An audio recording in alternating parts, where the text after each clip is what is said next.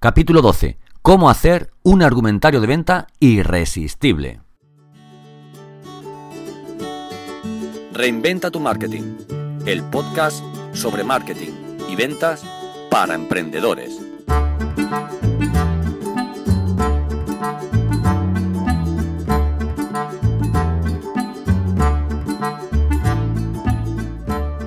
Hola, soy Santos Garrido y ayudo a emprendedores que no han tenido nunca que salir a vender y ahora tienen que hacerlo a mejorar el resultado de sus ventas.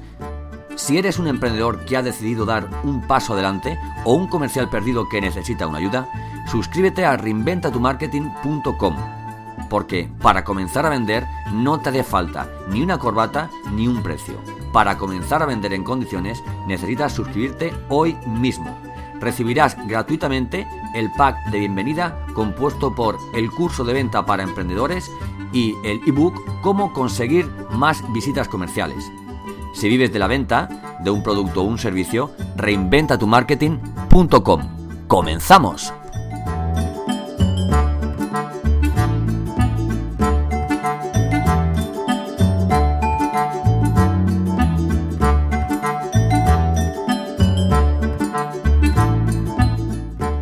¿Alguna vez te has preguntado qué hace tan irresistible el argumentario de venta de tu competencia? ¿Qué diferencia sus palabras de las tuyas? ¿O acaso es la forma de presentarlas o la marca que las acompaña? Tal vez la respuesta esté en el mismo significado de la palabra argumento. Si buscas en un diccionario la palabra argumento, esto es lo que encontramos. Eh, razonamiento que se emplea para probar o demostrar una proposición o bien para convencer a otro de algo que se afirma o se niega. Por tanto, si hasta ahora enumerabas características y cosas guapas de tu producto o servicio, siento decirte que no argumentabas, sino que describías. Y cuando un comercial describe, a lo mínimo que se enfrenta es a que le digan ¿ha terminado usted ya? Esa es la diferencia. Argumentar es aportar motivos, es poner sobre la mesa razones que avalen que eres la mejor opción, la única opción.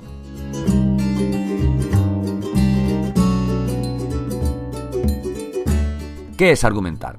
Un argumento es, como te decía antes, una razón sobre la que tu cliente se apoya para dar el gran salto. Es un motivo de peso para decidirse por ti. Que tu producto sea duradero no es un argumento, pero un índice bajo de reclamaciones sí lo es. Que tu servicio sea apreciado por el cliente no es un argumento, pero testimonios en tu página web de clientes satisfechos sí que lo es. ¿Coges el concepto? También puedes argumentar a la inversa. Que tus clientes estén contigo y no con tu competencia es un argumento. Hace años competían contra un fabricante muy cutre, que traía sus productos de muy lejos y que vendía una zona reducida, ¿vale?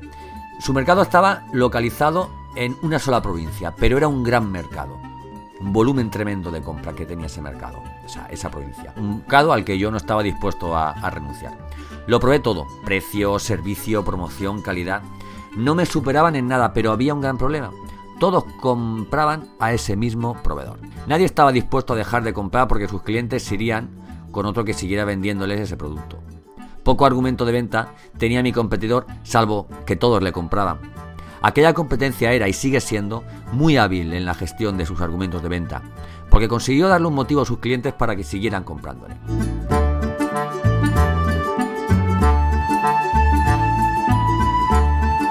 ¿Cuándo es el momento oportuno para argumentar? La venta es una conversación. No hagas eso de plantarte frente a tu cliente y seguir un esquema que te han enseñado porque estadísticamente es el que funciona. Si haces esto, posiblemente vendas en dos de cada diez visitas, pero ¿y el resto? Muchas veces nos conformamos con la jodida matemática, tengo que hacer 10 visitas para vender en dos. ¿Y el resto? ¿Tiempo perdido? Eso te pasa porque sigues el mismo esquema de venta en todas tus entrevistas.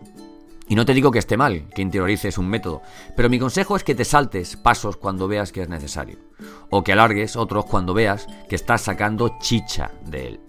Desde el momento que te pones frente a tu cliente, estás argumentando, porque tú mismo eres un motivo de compra de tu producto. No me quiero enrollar, pero era necesario que te quedaras con esto muy claro. El mejor momento para argumentar no existe, de igual forma que cada cliente es de un padre y una madre. Debes hacerlo desde que entras por la puerta, que tu apariencia, tu forma de hablar, la tranquilidad con la que expones o le planteas solucionarle sus necesidades, tu talante, tu propuesta, cómo adaptas tu propuesta, sobre el terreno a sus reticencias.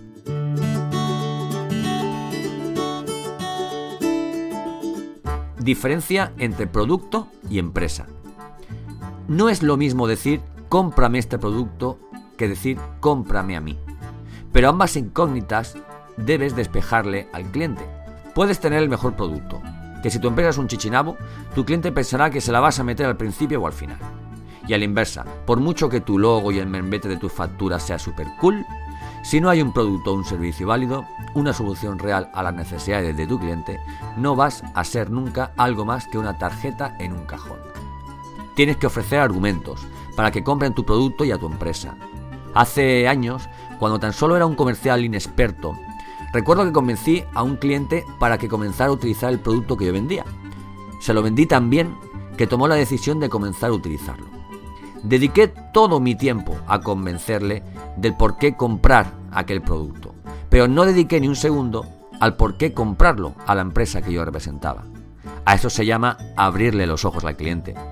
No te olvides que los beneficios, soluciones y ventajas no redundan solo en comprar tu producto, sino en comprártelos a ti. La experiencia de uso de un producto puede ser muy diferente según quién lo venda o suministre. No te olvides de recalcar en tu argumentario de venta por qué es más interesante comprarte a ti que a otro proveedor.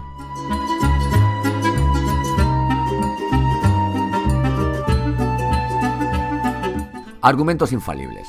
Te voy a enumerar unos cuantos argumentos que cuando puedes demostrarlos nunca fallan. 1 tu producto o servicio es el más rentable. Ojo, he dicho el más rentable, no el más barato. Cuando vendes en un entorno B2B, esto es de tu empresa a otra empresa, tu cliente no es un particular que se deja seducir por un precio. En este caso lo que tu cliente busca es un beneficio mayor al que obtiene. Si no eres más rentable que el otro, no va a cambiar. 2. Tu producto es el que piden sus clientes.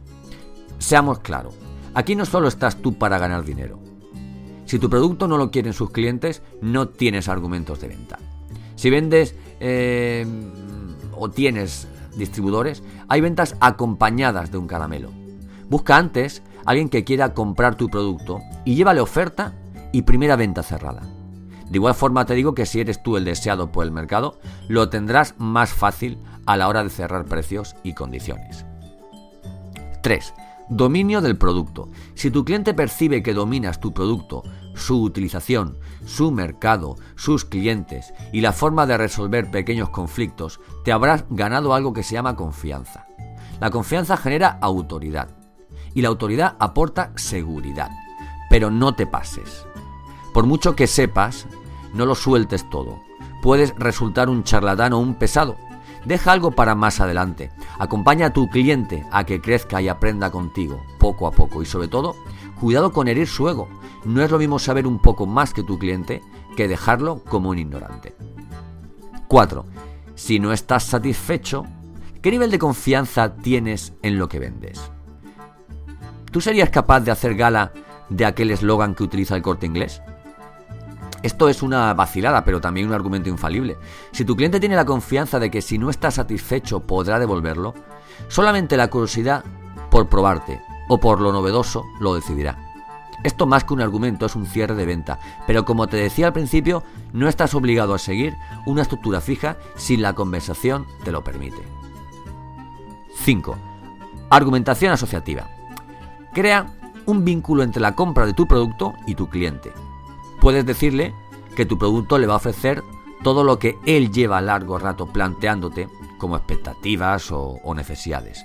También puedes decirle que tu producto le encaja perfectamente con su estilo de vida, su forma de vestir, el color de su smartphone o la imagen que proyecta su negocio.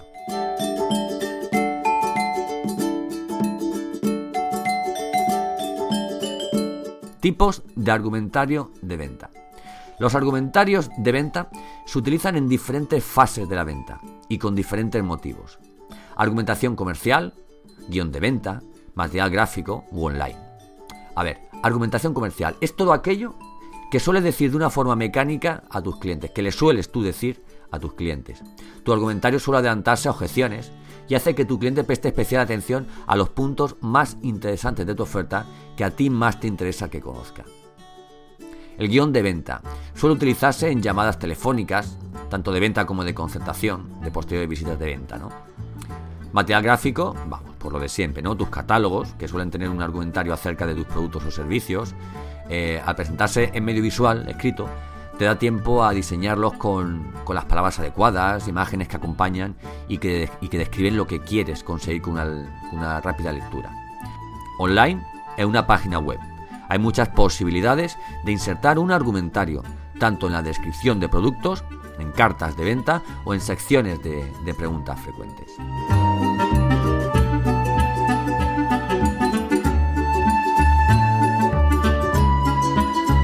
¿Cómo ha de ser un argumentario de venta? Un argumentario debe ser minuciosamente trabajado.